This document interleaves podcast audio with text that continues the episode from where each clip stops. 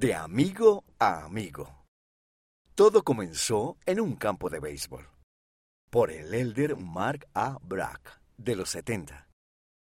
Cuando tenía 13 años jugaba en un equipo de béisbol con algunos amigos. Yo no era miembro de la Iglesia de Jesucristo de los Santos de los Últimos Días, pero dos de mis compañeros de equipo sí lo eran. Ellos eran gemelos. Se llamaban Rob y Lane. Un día en la práctica me invitaron a ir a la noche de hogar con su familia. Yo no sabía qué era la noche de hogar. Así que pregunté al respecto. Me dijeron que aprenderíamos sobre las cosas de la iglesia y cantaríamos canciones. Eso no me emocionó mucho. Pero ellos prometieron que habría postre, así que decidí ir. Mi familia fue a su casa para la noche de hogar.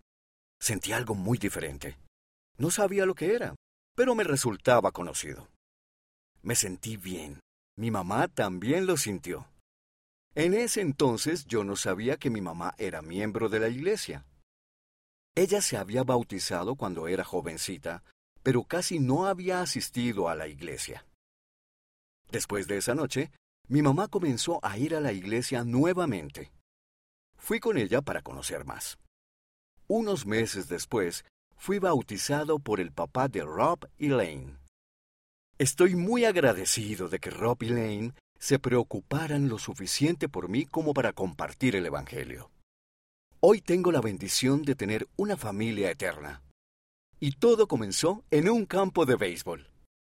Al igual que Rob y Lane, la influencia que tienes en los demás es poderosa. Tú puedes marcar la diferencia en tu familia puedes compartir el Evangelio con tus amigos. Tomado de una entrevista con Luz Stevenson Earl,